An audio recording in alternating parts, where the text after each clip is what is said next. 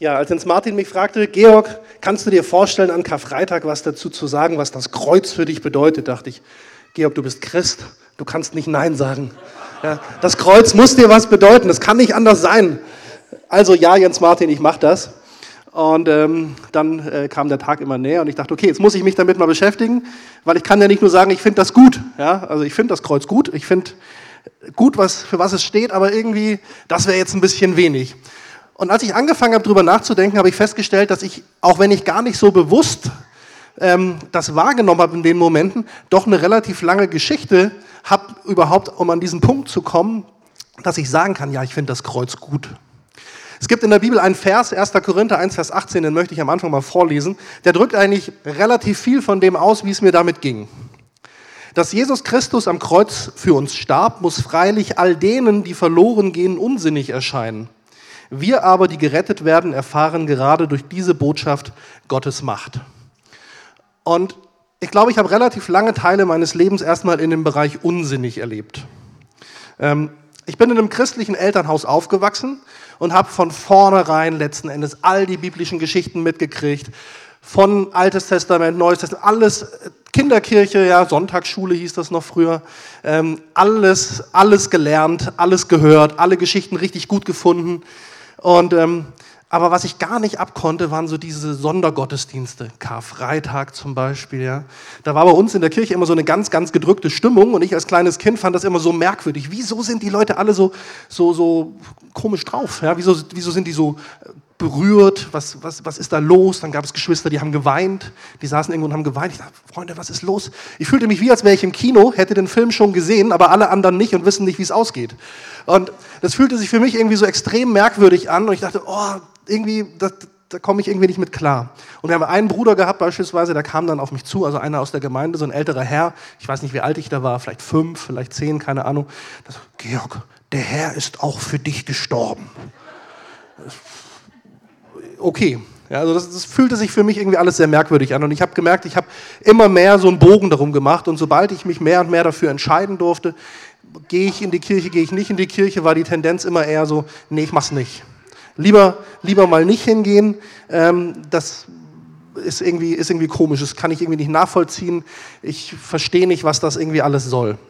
Und auch diese ganzen Geschichten, die ich in der Sonntagsschule gehört habe, die waren ja alle spannend, das war alles richtig gut.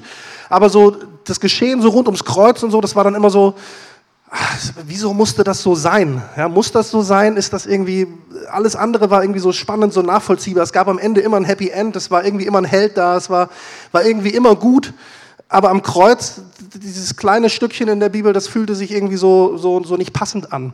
Und ich habe mich immer gefragt, Jesus, wieso hast du nicht einfach jetzt gesagt, komm, Schluss jetzt hier, ihr habt alle gesehen, ich mach's, jetzt kommen die Engel und retten mich. Und dann hätte ich auch wieder meinen Helden gehabt und alles wäre gut gewesen. Aber irgendwie ist das nicht passiert und ich habe so diesen Bereich so immer, immer, immer mehr so ein bisschen beiseite geschoben. Und ich habe schon gesagt, ja, mit, so als ich mich mehr entscheiden durfte, gehe ich in die Kirche, gehe ich nicht in die Kirche, waren immer mehr so die Momente, okay, ich gehe nicht in die Kirche. Und so mit 16, 17 äh, hat das dann ein bisschen überhand genommen, ich bin gar nicht mehr hingegangen, äh, bin mit 18 zu Hause ausgezogen, habe mein Leben ohne Gott gelebt, habe viele Dinge gemacht, die nicht so richtig gut waren. Und erst in Hamburg dann wieder, als ich nach Hamburg gekommen bin, hat Gott mich wieder gefunden und ich habe wieder angefangen, in die Gemeinde zu gehen. Ich habe mich bekehrt, wie man so schön sagt, oder ich wurde bekehrt. Ja, dann ging ich in die Elim und habe mich taufen lassen und fand das auch wieder alles richtig gut. Und ähm, die ganzen Predigten, das war alles so motivierend und alles so schön, aber Karfreitag, das habe ich immer, das habe ich liegen lassen. So, das, das wollte ich nicht. Das hat mich nicht irgendwie getroffen und das, das, das passte irgendwie nicht so richtig in mein, mein Bild von dem, was ich eigentlich, ähm, was ich, was ich irgendwie so hatte. Und das war so ein blinder Fleck auch in, meiner, in meinem ganzen Bild von Gott. So, das das, das gab es irgendwie nicht, diesen Moment. Das führte aber auch dazu, dass ich immer wieder das Gefühl hatte, okay, Georg, so wie du gelebt hast, Gott muss dich strafen. Ja, du hast so viele Jahre nicht gut gelebt und jetzt bist du wieder mit Gott unterwegs. Aber das irgendwie, Gott ist doch gerecht. Der muss das doch irgendwie, das kann nicht gut sein. Und ich weiß nicht warum, aber ich hatte in meinem Kopf immer das Bild, okay, Georg, du wirst nie eine Frau finden, du wirst nie Kinder kriegen und das wird überhaupt alles nicht funktionieren, weil das ist die Strafe dafür, dass du so gelebt hast. Und ich habe mich so ein bisschen damit arrangiert und das war nicht schön, aber das war so mein Bild, in dem ich lebte. Ja, Gott ist gut und es ist ein liebender Vater, aber diesen, das, das, das kann nicht sein, so, ne? das habe ich selber verbockt, da muss ich jetzt durch. Und die Jahre vergingen und ich war Christ, ich war gerettet, ich war in der Elim, ich habe immer noch alles gut gefunden, aber dieses Bild war fest und es hat sich nicht bewegt. Und irgendwann habe ich Anna kennengelernt, meine Frau, jetzt Frau. Und das hat mich dann doch so ein bisschen zum Nachdenken gebracht. Ja? Einer dieser Punkte auf dieser Strafliste von Gott war ja plötzlich weg. Ähm, warum? Stimmt das vielleicht alles gar nicht, was ich mir da überlegt habe? Oder ist das jetzt irgendwie ein Fehler? Aber zumindest habe ich angefangen festzustellen, ey, irgendwas fehlt mir in meinem gesamten Bild. Da fehlt ein komplettes Element, was irgendwie offensichtlich wichtig ist. Und vielleicht will Gott mich ja gar nicht strafen. Und vielleicht muss Gott mich ja auch gar nicht mehr strafen. Und das ist letzten Endes der Punkt, wo ich sehr, sehr lange gebraucht habe, überhaupt erst mal hinzukommen, festzustellen, so hey, das, das, was an Karfreitag passiert ist, das, was Jesus am Kreuz auf sich genommen hat, das ist nicht nur irgendwie eine traurige Geschichte, die man gelesen hat, die man gehört hat, wo sich alle Menschen irgendwie anders verhalten haben plötzlich, sondern da ist wirklich was passiert, was eine Kraft hat und was auch, was auch eine Auswirkung hat. Und ja, Gott ist gerecht und das, was ich gemacht habe, ist nicht gut und das, was ich mitgebracht habe, ist alles nicht in Ordnung, aber ich muss die Strafe nicht tragen. Und ich darf vor Gott stehen als gerecht, weil jemand anders diese Schuld getragen hat.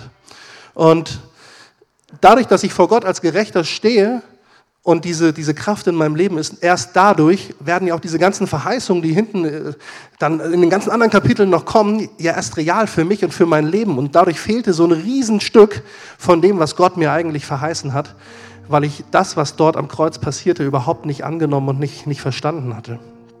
Und ähm, ich glaube, das Kreuz ist für mich so, so ein Bild dafür, dass es ein Ort ist, an dem ich kommen darf, Ganz egal, wie ich stehe, wo ich stehe, was ich mit mir rumtrage. Aber wenn ich da angekommen bin und wenn ich das Kreuz vor mir sehe, dann darf ich vom Kreuz wieder weitergehen als Sohn Gottes.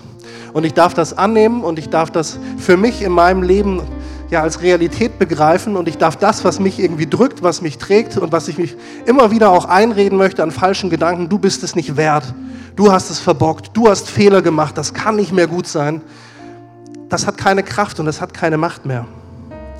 Und so wie es in dem Vers heißt, wir aber, die gerettet werden, erfahren gerade durch diese Botschaft Gottes Macht.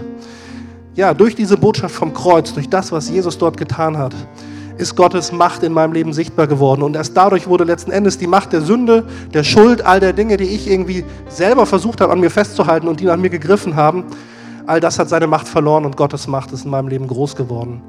Und ich wünsche mir einfach so sehr, dass das, dass das die Realität hier bei uns in der, in der Gemeinde wird, dass, dass diese, diese Macht, die uns immer wieder zurückhalten will, einfach durchschlagen wird durch das Kreuz und Gottes Macht groß und offenbar wird. Und man nicht selber versuchen muss, irgendwie klarzukommen, sondern das wirklich loszulassen und hinter uns zu lassen. Und wenn man mich fragt, Georg, was bedeutet dir das Kreuz? Dann bedeutet mir das Kreuz, dass das so der, der Wendepunkt eigentlich letzten Endes in meinem in meinem ganzen Leben ist. Denn all das, was ich dachte, was niemals Realität werden kann und die Freiheit, in der ich leben darf, ist letzten Endes am Kreuz Realität geworden. Amen.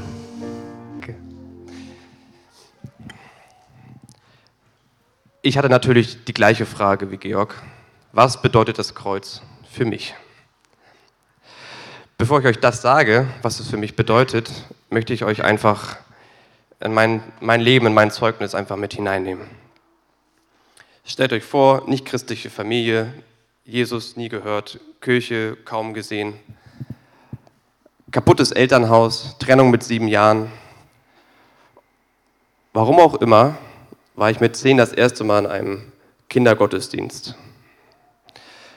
Dieser Kindergottesdienst wurde von dem Pastor quasi gehalten, der mich später auch dann wie es landeskirchlich so ist, wenn man getauft wird, konfirmiert wurde, mit dem ich sehr viel Zeit verbracht habe. Erste Berührung mit zehn Jahren, zweite Berührung mit zwölf. In der Zeit bin ich zu meinem Vater gezogen für zwei Jahre, weil mein gesamtes mütterliches Elternhaus komplett im Wanken geraten war. Wenn ich an meine Kindheit denke, sehe ich nur Chaos, sehe ich nur Verwirrung, sehe ich nur Unordnung. Und das Interessante ist, dass ich mit zwölf Jahren durch meinen Umzug zu meinem Vater Die, ihr müsst euch vorstellen, zwei Pastoren, jeder hat einen gewissen Kreis zugeordnet bekommen. Wäre ich bei meiner Mutter wohnen geblieben, wäre ich zum anderen Pastor gekommen, ich bin zu meinem Vater gezogen, kam zu dem Pastor, bei dem ich schon Kinderkirche hatte. Darüber habe ich dann mit zwölf angefangen, Schlagzeug zu spielen im Kindergottesdienst und mit 13 wurde ich zu einer Mitarbeiterfreizeit mitgenommen. Und es ging dort auf einem Sonntag um die Liebe Gottes, um diese Vaterliebe Gottes. Kaputtes Elternhaus, gefühlt kein Vater und es geht um eine Vaterliebe, die von Gott kommt. 13 Jahre. Wenn ich so heute jemand sehe, der 13 Jahre alt ist, schüttel ich mich immer und frage mich, wie krass ist, dass Gott mich mit 13 Jahren so heftig berührt hat, dass ich über zwei Stunden heulend an meinem Platz saß, weil ich von dieser Liebe so ergriffen war. Es hat angefangen, etwas in mir sich zu wenden aber trotzdem war die Unruhe noch da. Es war ein Unfrieden da. Ich habe angefangen, im Jugendgottesdienst mich zu beteiligen, in, in Bisping, wo ich herkomme, habe den später auch mit 16 dann geleitet, bis ich 19 war, bin dann nach Hamburg gezogen. Aber in der gesamten Zeit war es so, ja, ich kenne Gott, ich bin irgendwie, irgendwie weiß ich, dass ich zu ihm beten kann, ich kann mit Bitten zu ihm kommen. Und das Kreuz war immer etwas, das oft hingelegt wurde in Jugendgottesdiensten. Und da wurde gesagt, nimm dir einen Zettel, schreib deine Gebetsanliegen auf und bring sie zum Kreuz. Nichts verkehrt daran, seine Gebetsanliegen zum Kreuz zu bringen. Doch diese Bedeutung des Kreuzes hatte nie diese Tiefe erreicht, die sie heute in meinem Herzen und in meinem Leben hat. Und diese nie diese Tiefe erreicht, wie sich in mir wirklich nochmal alles um 180 Grad gedreht hat.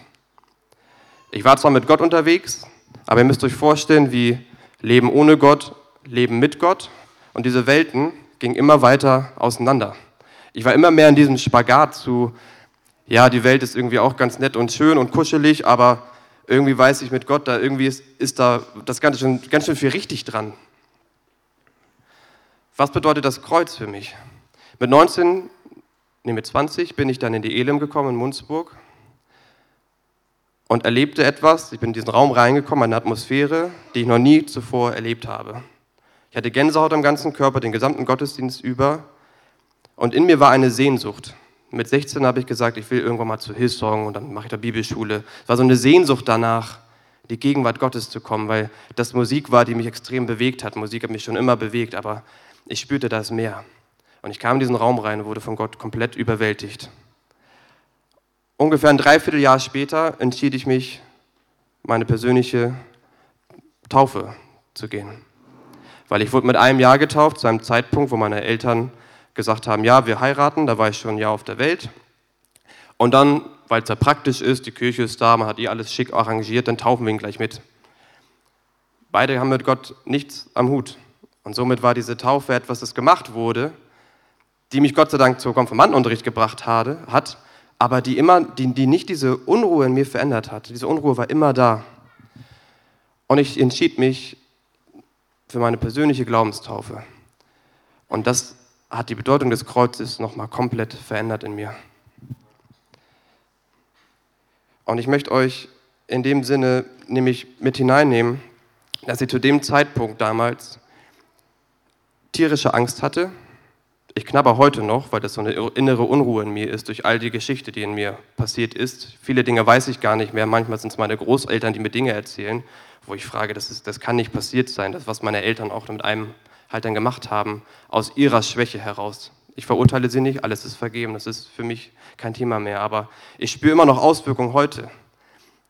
Und etwas ganz Besonderes passierte bei der Taufe, denn es ging darum, beim Taufseminar, nimm die Zeit und schreibe alles auf, was du mit deinem alten Leben ans Kreuz nageln willst, ein und für alle Mal.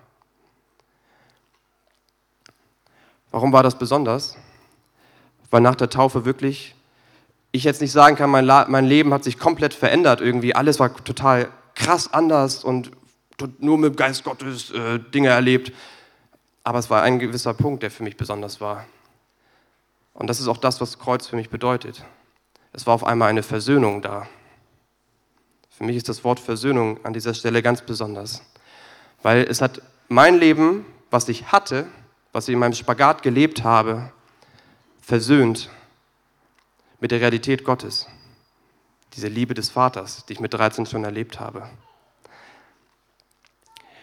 In 2. Korinther 5, 17 bis 19, da steht es sehr prägnant drin und ich habe das noch nie vorher so deutlich gesehen.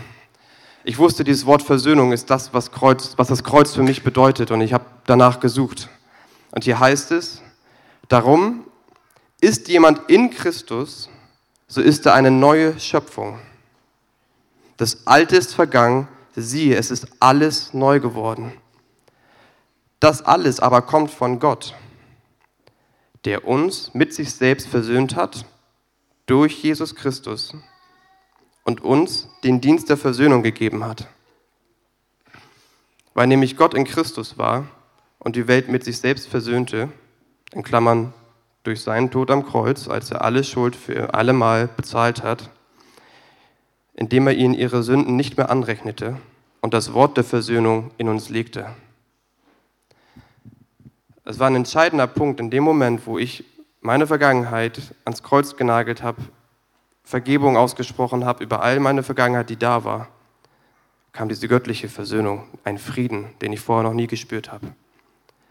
Nein, es war noch nicht alles in meinem Leben geklärt. Aber ich hatte einen Frieden. Ich hatte eine Ruhe in mir, dass ich wusste, Gott nimmt mich an. Mich trennt nichts von mir, meiner Vergangenheit und meiner Gegenwart mit Gott. Da ist keine Barriere mehr, sondern ich habe freien Zugang.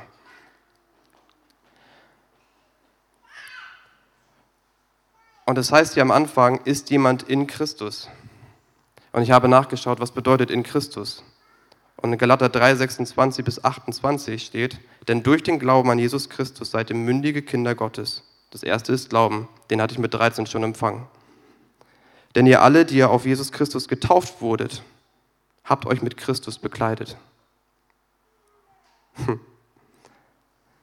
Ihr müsst euch vorstellen, ich hatte das, das Hemd hatte ich nicht an, das war mein altes Leben. Ich habe es getauscht, habe ein neues Hemd angezogen und war auf einmal bekleidet mit Jesus Christus.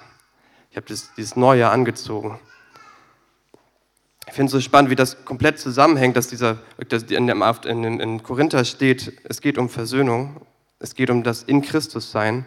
Und wir sind alle als Nachfolger Jesu versöhnt in Christus durch Glauben und durch Taufe.